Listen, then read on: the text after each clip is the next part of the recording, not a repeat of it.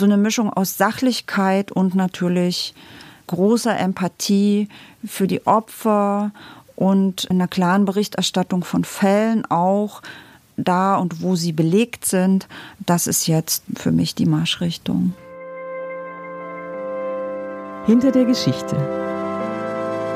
Der wöchentliche Podcast für Freunde der Zeit. Glauben und Zweifeln, so heißt in der Zeit jenes Ressort, das sich mit Fragen der Religion und Theologie befasst. In diesen Wochen geht es vor allem um das Zweifeln, um den Zweifel an der Integrität der Kirche, der Deutschen Bischofskonferenz, der katholischen Priester. Immer mehr wird bekannt, wie systematisch der Missbrauch Minderjähriger seit Jahrzehnten vertuscht wurde, weltweit. Liebe Freundinnen und Freunde der Zeit, in unserer heutigen Podcast-Folge über die Geschichte hinter der Geschichte soll es darum gehen, wie man über einen solchen Skandal berichtet. Wie recherchiert man die Geschichten der Täter und Opfer? Wie trifft man da den richtigen Ton? Mein Name ist Annalena Scholz, ich bin Redakteurin im Chancenressort und freue mich, dass Sie zuhören. Herzlich willkommen. Bei mir sitzt Evelyn Finger. Sie leitet das Ressort Glauben und Zweifeln und befasst sich seit Jahren mit dem Thema Missbrauch in der Kirche. Hallo Evelyn. Guten Morgen. Evelyn, vor mir liegt die aktuelle Ausgabe der neuen Zeit. Die Tinte ist kaum trocken und man kann gleich vorne auf der Seite 1 einen Leitartikel von dir lesen, in dem du kommentierst, die katholische Kirche müsse sich endlich ihren Verbrechen stellen. Du recherchierst seit langer Zeit zu diesem Thema. Seit wann eigentlich genau? Ja, ehrlich gesagt, das Missbrauchsthema beschäftigt uns, seit es das Ressort gibt. Wir haben Glauben und Zweifeln im Jahr 2010 gegründet, Anfang des Jahres. Und womit wir gar nicht gerechnet hatten, als wir das Ressort geplant haben, war, dass wir gleich in so einen Sturm hineingeraten. Also die meisten werden sich sicher erinnern, damals hat Klaus Mertes, der Jesuit, der Schulleiter war am Canisius-Kolleg, dort Missbrauchsfälle öffentlich gemacht, die ihm als Schulleiter gemeldet worden waren von Betroffenen. Und sobald er angefangen hat, öffentlich zu machen, kam heraus, dass es sehr, sehr, sehr viel mehr Fälle gab, als jeder zuvor befürchtet hätte. Das betraf nicht nur die katholische Kirche dann in den darauffolgenden Jahren, aber die katholische Kirche stand damals schon sehr im Fokus der Aufmerksamkeit. Und jetzt, ja, eskaliert das Missbrauchsthema mit Blick auf die katholische Kirche wieder, weil in Pennsylvania Mitte August ein großer Bericht einer Grand Jury herausgekommen ist, die für diesen US-Bundesstaat gezeigt hat, wie viel Missbrauchstaten, wie viel Betroffene, wie viel Priestertäter es gegeben hat über 70 Jahre hinweg. Das war eine grandiose Untersuchung, weil sie erstmals oder als eine der wenigen unabhängig war und die Bistümer wirklich ihre Archive offengelegt haben. Bereits in der Ausgabe von vergangener Woche, in der Zeit Nummer 38, hast du über die Missbrauchsstudie der Deutschen Bischofskonferenz berichtet, also das Thema nochmal nach Deutschland geholt. Und in dieser Studie wurde eben erstmals untersucht, wie viele Kleriker sich des Missbrauchs schuldig gemacht haben. Diese Studie wird ja erst kommende Woche vorgestellt. Du hast sie aber schon vorab einsehen und daraus berichten können. Wie läuft denn eigentlich so eine Vorab-Einsicht ab? Wie kommst du an solch unveröffentlichtes Material? Spielte das jemand zu?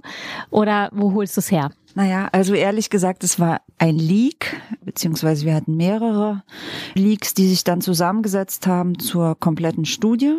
Und das kann ich nicht sagen, wo ich das her habe. Das ist Quellenschutz. Man kann auch mit Recht Einwände haben dagegen, dass wir so etwas vorab veröffentlichen. Wir haben das vorher sehr genau besprochen und das für und wieder erörtert. Wir heißt in dem Fall der Chefredakteur Giovanni Di Lorenzo, unser Investigativchef Holger Stark, Mitglied der Chefredaktion und ich. Und das Hauptargument, es zu machen, trotz vieler Einwände, die ich auch hatte, gegen meinen eigenen Scoop, also unter uns Presseleuten ist es natürlich ein Scoop, sowas zu haben, haben wir dann Ja gesagt, vor allen Dingen mit dem Argument, dass diese Studie in ihrer ganzen Anlage durchaus problematisch ist, weil die Bistümer, die Bischöfe ermitteln sich quasi selbst. Die Studie zeigt ja, dass Akten vernichtet wurden, dass es Vertuschung von Missbrauchstaten, also Vertuschung von Verbrechen gab, damit auch Strafvereitelung. Es hat aber keiner der Studienmacher jemals eine Originalakte aus den Bistümern gesehen. Das ist der große, große Unterschied zur Grand Jury in Amerika. Die Bischofskonferenz hat sich entschieden, das so zu machen und keine unabhängigen Staatsanwälte in ihre Archive zu lassen. Und das ist ein kritischer Punkt, wo wir aus unserer medialen Sicht sagen würden oder auch aus der Sicht der vierten Gewalt, die Presse ja sein soll. Die Bischofskonferenz in Deutschland hat versucht, äh, die Ergebnisse der Aufarbeitung ihrer eigenen Schuld zu kontrollieren und da sagen wir als Presse, wir sind hier zwar nicht der Richter über alles, aber wir haben auch eine Kontrollfunktion. Und da hatten wir dann doch weniger Skrupel, zentrale Ergebnisse des Papiers zu veröffentlichen, als sie nicht zu veröffentlichen. Du deutest eigentlich da schon so einen bestimmten Konflikt oder vielleicht eine Gratwanderung an, denn du bist dir darauf angewiesen, mit Vertretern der Kirche permanent in gutem Kontakt zu stehen. Du willst, dass sie dich involvieren, wenn was passiert, dir Einblicke geben oder Interviews oder dir sogar Material zuspielen. Du musst aber auch unabhängig sein, kritisch berichten, investigativ. Und dann sind da ja auch noch die Opfer, über deren Erlebnisse man vielleicht in besonders sensiblem Ton schreiben muss. Wie balancierst du das aus? Fühlst du dich da manchmal in so einem Konflikt zwischen diesen ganzen Parteien? Ja, das ist also natürlich nicht einfach. Natürlich habe ich drüber nachgedacht, was das heißt, wenn wir jetzt leaken für bestimmte Kontakte. Man erinnert sich vielleicht an Vati-Leaks vor einigen Jahren im Sommer 2012. Da waren Dokumente im Vatikan öffentlich geworden, Geheimdokumente, aber querbeet, alles Mögliche, auch durchaus geleakt mit politischer Intention die letztlich mit dazu geführt haben, dass Papst Benedikt zurückgetreten ist. Also das Thema Liegen ist in der Kirche durchaus auch negativ besetzt. Das ist mir natürlich bewusst.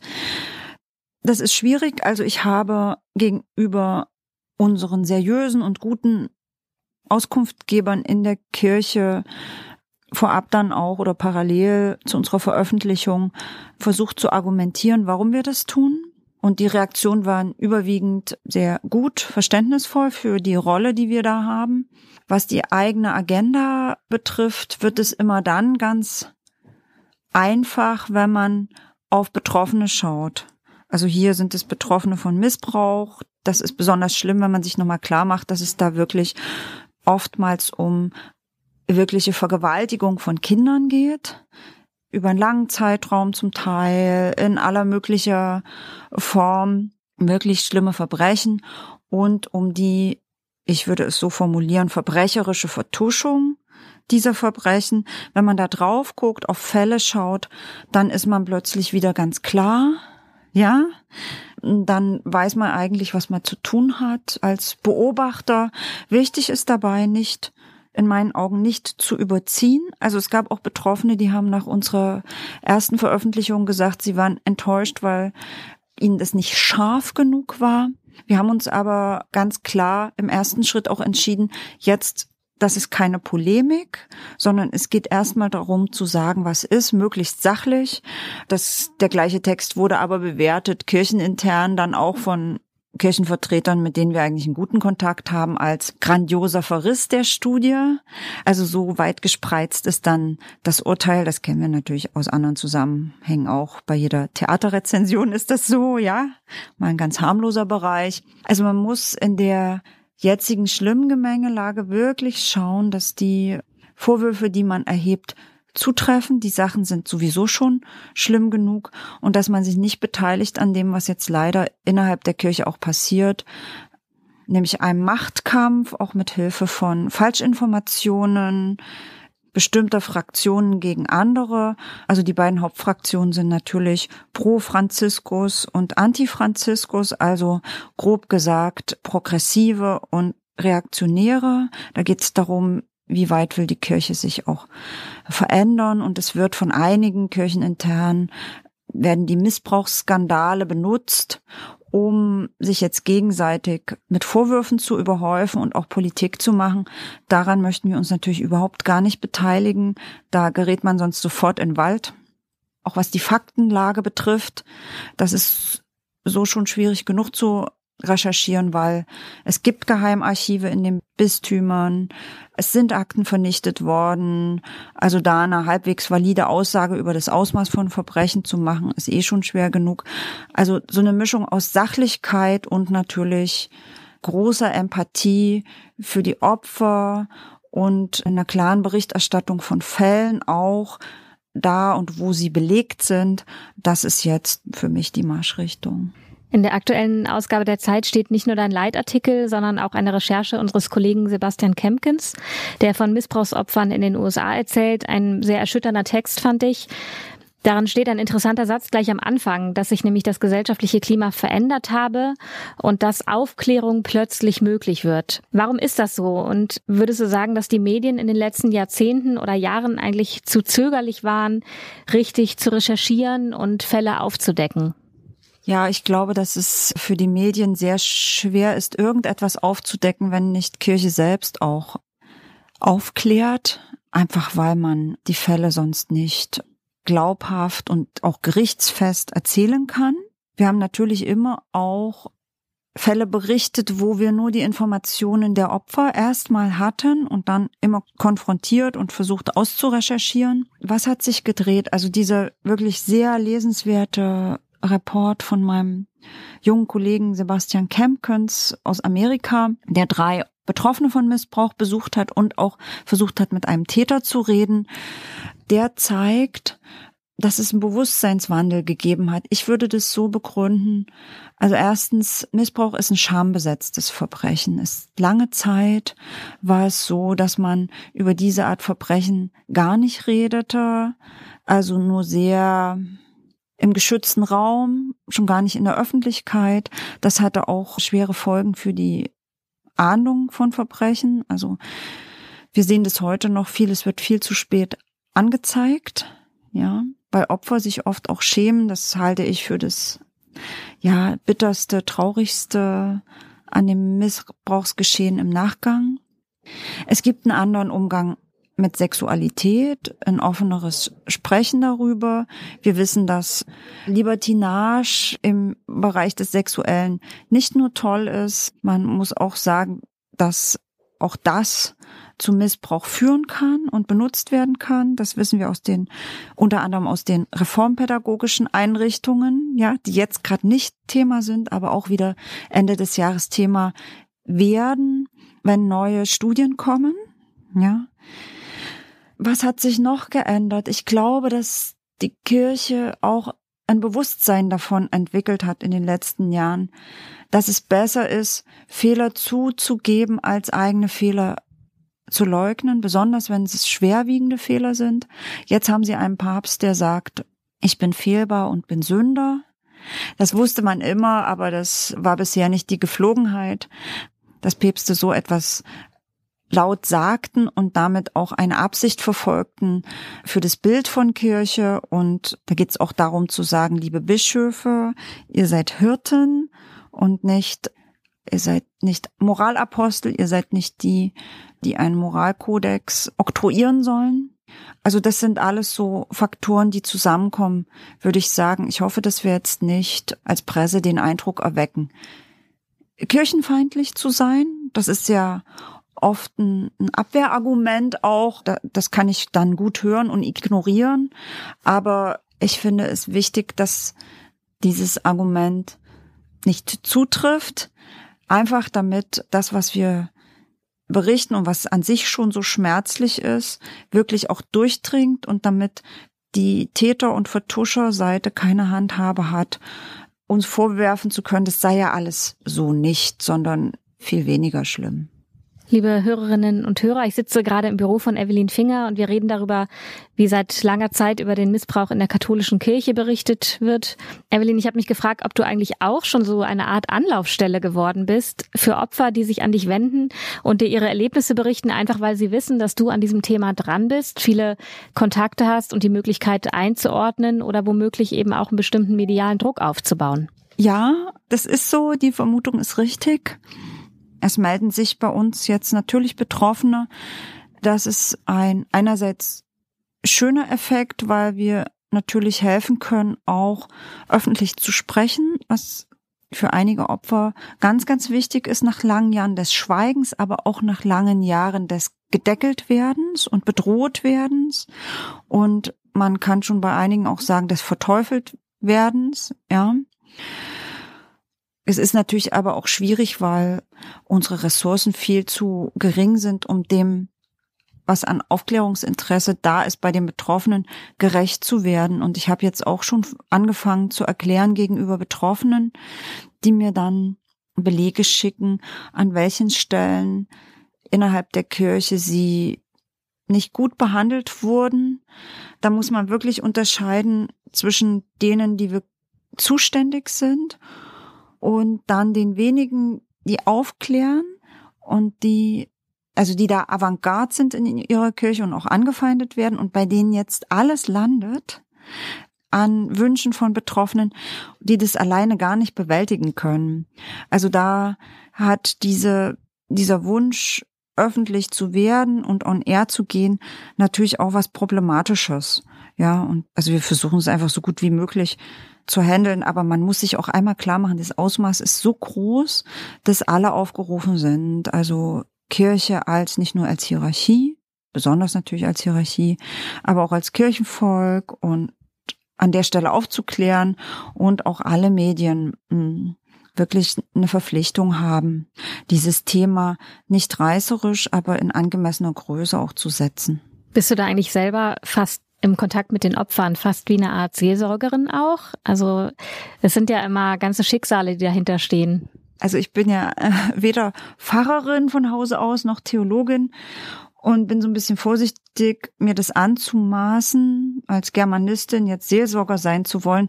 Aber natürlich muss man mit maximalem Fingerspitzengefühl und mit großer Vorsicht vorgehen, wenn man mit Opfern spricht. Es muss ein Bewusstsein, dass das Reden darüber zwar befreiend sein kann, aber das Reden über schreckliche Gewalttaten und auch Demütigungen retraumatisierend sein kann.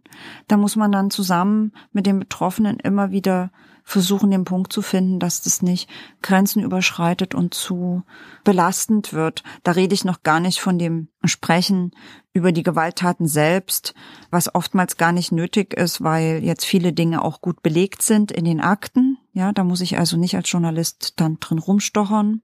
Das reicht schon, sich einmal klar zu machen, wie stark in dem einen oder anderen Fall vertuscht wurde, was passiert ist, als Betroffene versucht haben, Hilfe zu finden. Das war oftmals ganz, ganz schlimm. Die wurden dann zur Beichte geschickt oder es wurde ihnen gesagt, sie würden lügen und sie sollen den Pfarrer oder den Religionslehrer nicht diffamieren. Sie sollen die Kirche nicht diffamieren. Oftmals kam es dann nochmal zu einem zweiten, dritten, vielfachen Missbrauch in der Folge dessen, dass Opfer versucht haben zu sprechen. Also das muss man sich klar machen, wie man, bevor man mit Opfern spricht. Und dann sieht man miteinander, wie weit man da kommt. Und natürlich ist das alles also höchst unerfreulich und traurig auch. Manche Themen kann man ja ganz gut im Büro lassen, wenn man abends nach Hause geht. Die Missbrauchsgeschichten aber sind aufwühlend. Ich vermute, dass sich das verfolgt. Ich kann Ihnen, liebe Hörerinnen und Hörer, auch sagen, die letzte E-Mail von dir, Evelyn, kam gestern Nacht irgendwann. Und jetzt sitzen wir schon wieder am nächsten Tag und ich sehe, dein Schreibtisch ist voll. Wie sehr beschäftigt dich das? Verändert das vielleicht auch deinen persönlichen Blick auf die Kirche? Also die letzte Frage ist am einfachsten zu beantworten.